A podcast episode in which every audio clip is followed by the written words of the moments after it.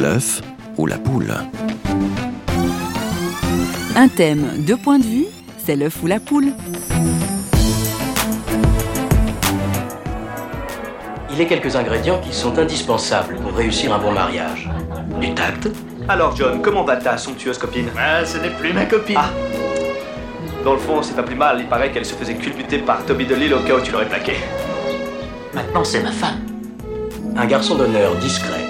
Lorsque Bernard m'a annoncé qu'il avait choisi Lydia, euh, je l'ai félicité pour ce choix car ses autres fiancés potentiels étaient plutôt craignos. Cela dit, nous sommes ravis qu'elle soit si nombreuse parmi nous ce soir. Bonjour et bienvenue à l'écoute de l'œuf ou la poule. Vivre seul ou vivre à deux Mariage ou célibat Nous abordons cette grande question aujourd'hui. Les sites de rencontres foisonnent sur le net pour les célibataires exigeants ou pour une aventure d'un soir, pour se marier avec quelqu'un de la même religion que soi ou pour les personnes qui élèvent seules leurs enfants. Mais le couple ou le mariage est-il pour autant une vocation humaine universelle? En ce qui concerne le célibat, est-on célibataire par choix, par vocation ou par défaut? Pour y voir clair, nous avons interrogé deux spécialistes de la question. Tout d'abord, Nicole de Hevels, elle est pasteur mais aussi conseillère conjugale et familiale, responsable d'un service chrétien d'accompagnement du célibat appelé Eliezer. Et puis en deuxième partie d'émission, nous écouterons Christian Reichel, conseiller conjugal dans le cadre de l'association helvétique Antenne Couple. C'est François Sergi qui a interrogé Nicole de Hevels sur la question du célibat. Nous les retrouvons dans quelques secondes. Un prêtre chevronné. Lequel vit et règne à vos côtés est le Saint d'Esprit. Euh, euh, d'Esprit. Et une mariée très tendre. Oui. Dans le récit biblique de la création, euh, Dieu créa l'homme et la femme. Il créa l'être humain, mâle et femelle. Puis, euh, il est indiqué que l'homme quittera père et mère. On, a l'impression que le célibat euh, serait mal vu. Automatiquement, on devrait se marier. Ça serait vraiment alors la vocation universelle de tout être humain. Alors, euh, le, chemin vers lequel nous sommes appelés est un chemin de dialogue, c'est-à-dire un chemin de relation.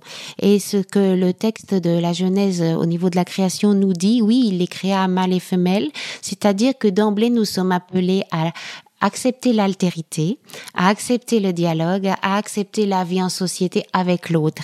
Nous ne sommes pas des individus tournés vers nous-mêmes, narcissiques ou égoïstes. Voilà ce que le texte nous dit.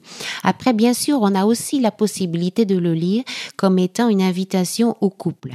Mais cela ne veut pas dire que ce soit une obligation ou que ne pas être en couple soit euh, quelque chose euh, comme une, erreur ou une malédiction. Alors, il y a un autre petit verset qui est cité souvent, c'est il n'est pas bon l'homme soit seul. Donc, ce serait euh, mis comme ça dans la bouche de Dieu, dans la pensée de Dieu. En tout cas, il n'est pas bon que l'homme soit seul. Et ce pas bon, en hébreu, est dit lotov. Lotov, c'est-à-dire pas bon. Alors, ça ne veut pas dire mauvais. Je ne joue pas sur les mots, mais c'est tout à fait différent. Ça veut dire que quelque part dans la solitude, on est mis en face du manque, du non accompli, du non tout. Et donc, euh, dans le cœur de l'homme, euh, quand on est seul, on s'aperçoit que à soi-même, on n'est pas le tout. Et donc, euh, il y a comme ça, à travers ce manque, ce- cette possibilité de chercher l'autre et de chercher Dieu. Donc voilà, il n'est pas bon que l'homme soit seul. Je l'entends d'abord dans cet appel à l'ouverture, la reconnaissance de la non-plénitude de cet état. En même temps, je l'entends comme une sorte de, de compassion de Dieu pour tous ceux qui vivent cette situation. Donc il ne s'agit pas du tout de leur dire vous êtes dans l'erreur, mais au contraire de leur dire Dieu sait combien ce n'est pas facile. Et Dieu rejoint votre Et Dieu souffrance peut se faire présent d'autant plus. et, et Dieu vous accompagne dans cet état qui peut être effectivement difficile. Euh, J'ai quand même 29 ans. 31 ans. Bah justement, c'est bien ce que je dis, je me fais vieux. Je vois à quoi t'es arrivé, stabilité, indestructible, confiance inébranlable, et je me dis... Ouah, je suis content de pas être toi. Les personnes qui sont dans un état de célibat plus ou moins choisi, accepté et heureux euh, le vivent euh, avec un certain bonheur et c'est tout à fait euh, louable. Par contre, j'ai remarqué que cet état a tendance à avoir une fin. On va dire, c'est-à-dire qu'il y a un moment dans leur vie où quelque chose de la solitude et de l'angoisse les rattrape. Ça peut être à 40, 50, même 60 ans, où tout à coup on se dit mais je veux pas finir seul, par exemple. J'ai entendu cette, cette phrase-là.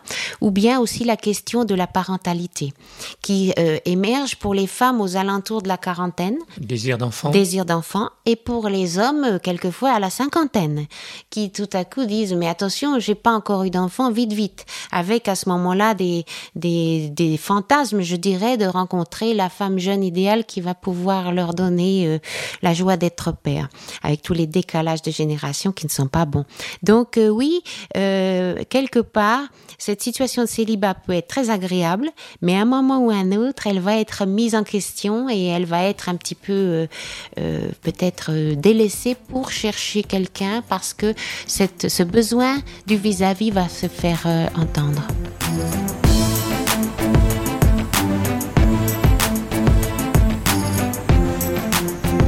Qu'il peut y avoir une vocation au célibat? Est-ce qu'il y a des êtres humains qui finalement sont appelés à ne pas euh, se marier et à rester seuls euh, sans être seuls, mais avec d'autres, mais pas je, mariés? Je distinguerais deux, deux sous-groupes dans ce mot appelé que vous avez employé.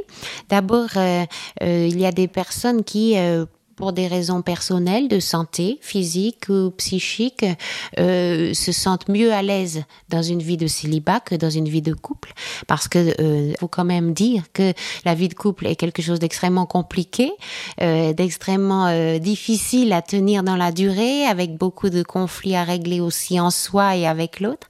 Et donc pour certaines personnes, finalement, la vie de célibat est ce qui va leur convenir le mieux ou le moins mal. Et puis il y a le mot appelé que vous avez employé qui sous-entendrait que quelqu'un les appelle. Et c'est vrai que dans le Nouveau Testament, euh, Jésus euh, laisse entendre, et l'apôtre Paul derrière lui, que certains peuvent être appelés à dépasser leur envie de se marier euh, pour avoir un célibat consacré qui soit vraiment à fond dans une annonce de l'évangile et dans un service de Dieu. Et certains ont ressenti ça. chez les protestants, c'est assez peu mis en valeur parce que nous avons euh, tendance à réagir au fait que l'Église catholique a pendant des siècles survalorisé cette dimension et avec un célibat euh, imposé euh, pour tous ceux qui voulaient notamment devenir prêtres. Donc nous voulons revaloriser le couple et le mariage comme étant aussi le lieu de la bénédiction de Dieu, mais il reste vrai que certains vont avoir notamment aujourd'hui pour ceux qui partent en mission dans des pays dangereux, vont avoir euh, vraiment à cœur de donner tout leur temps, leur énergie, leur vie entre les mains de Dieu et préfèrent pour cela le vivre dans un célibat. Je dois juste finir en disant que c'est quand même un nombre très restreint de personnes qui sont concernées par cet appel. Quels sont les, ingrédients de manière un peu plus légère, pour terminer, les ingrédients qui fait un célibataire heureux? Euh, déjà l'acceptation de sa situation au présent. C'est-à-dire, euh, personne ne sait de quoi l'avenir est fait. Euh, on ne peut pas changer le passé. Donc il s'agit déjà de régler un petit peu son passé, de faire la paix avec soi et avec les événements de son histoire. Je dis ça parce qu'un certain nombre de célibataires le sont aussi à cause de deuils successifs, deuil d'un fiancé, deuil euh, d'un parent, deuil de quelque chose de douloureux dans leur passé.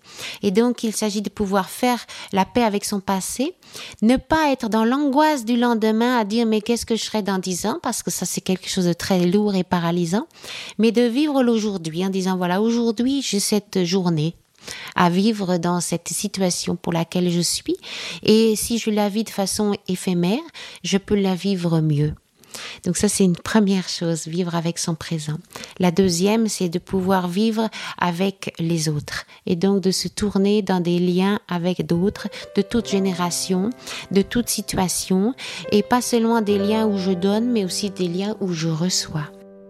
Toi, plus moi, plus eux, plus tous ceux qui le veulent, plus lui, plus elle, et tous ceux qui sont seuls, allez, venez, et entrez dans la danse, allez, venez, laissez faire l'insouciance à deux, à mille, je sais qu'on est capable, tout est possible, tout est réalisable, on peut s'enfuir bien plus haut que nos rêves, on peut partir bien plus loin que la grève. Ou toi,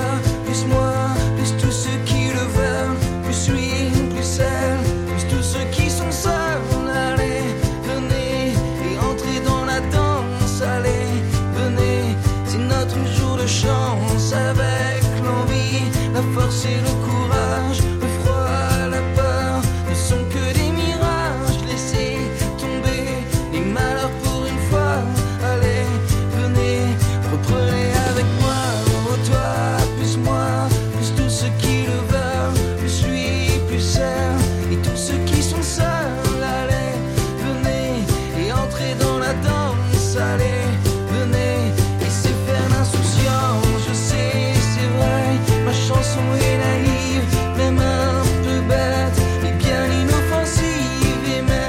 Le mariage reste important pour la plupart des gens, même les couples de même sexe le revendiquent. Mais quel est le sens profond du mariage? C'est sur cette dernière question que nous terminerons cette émission. Pour y répondre, nous avons sollicité les lumières de Christian Reichel, conseiller conjugal. Avec son épouse Virginie, il accompagne de nombreux couples ou familles sous la bannière de l'association lausannoise Antenne Couple. Par téléphone, il répond à Christine Raymond. Alors aujourd'hui, d'autant plus que le mariage est remis en question par bon nombre de, de couples, jeunes couples ou moins jeunes couples, euh, le mariage constitue quand même un engagement. Il y a une forme d'engagement mutuel, de, de, de reconnaissance de l'autre dans une forme contractuelle. Et donc du coup, évidemment, ça place euh, la barre du couple assez haut au niveau de ce qu'on attend, de ce qu'on propose et aussi bien sûr de ce, cette part que l'on se donne l'un à l'autre au niveau du- d'une promesse, d'un d'un désir euh, de faire sa vie avec l'autre, mais de façon pas seulement spontanée, mais de façon, disons, régulière et durable. Alors sur le plan spirituel, bien sûr, c'est que c'est une alliance que l'on fait euh, l'un avec l'autre, mais avec témoins. Les témoins sont d'abord les gens de la famille, et puis les amis et toutes les personnes qui nous connaissent et qui nous reconnaissent comme couple. Et puis ultimement ou profondément, c'est une alliance euh, à trois avec, euh, avec Dieu, avec le Créateur, avec celui qui a prévu ce, ce plan un peu fou, mais extraordinaire du, d'un couple, d'un homme et d'une femme qui se mettent ensemble pour, euh, pour vivre ensemble. Et dans votre expérience, Christian, quels seraient les ingrédients d'un mariage heureux? Alors, bien sûr, euh, il n'y a pas de recette, euh, mais il y a un certain nombre de choses qui me semblent essentielles comme fondement. Tout d'abord, il y a un aspect de, de volonté et d'engagement. Ça veut dire qu'on on fait un choix, et c'est un choix qui doit durer, que l'on doit donc entretenir, que l'on doit essayer de nourrir avec toutes sortes de, de créativité, d'aspects, euh, de renouvellement, de projets, etc. Et puis, euh, bien sûr, il y a cette idée qu'un qu'un mariage, c'est pas juste un point de départ, mais c'est quelque chose qui va se développer. Donc, euh, ça va prendre des formes différentes. On va devoir s'adapter. On, on va devoir justement refaire de nouveaux projets au fur et à mesure que la vie continue. Et pour moi, une des choses qui me semble être le fondement, c'est que si un couple veut durer, il ne doit cesser de s'émerveiller des découvertes qu'il peut faire au fur et à mesure de la vie, de ce que l'homme peut découvrir encore chez sa femme et la femme euh, chez son homme. Dans cet accompagnement de couple que vous offrez au travers d'antennes couple, est-ce qu'il y a une sorte de généralité que vous pourriez tirer en observant simplement les couples qui viennent vous voir, une, une tendance peut-être actuelle? Alors, euh, il y a un certain nombre de facteurs, je ne vais pas les énumérer, mais je dirais euh, peut-être au sommet de cette liste, je mettrais l'insatisfaction. C'est-à-dire, il y a une insatisfaction qui est là, peut-être à un moment donné, c'est une sorte de petite faille qui va en s'agrandissant, et finalement, euh, si on n'y prête pas garde, les personnes qui viennent vont manifester alors leur insatisfaction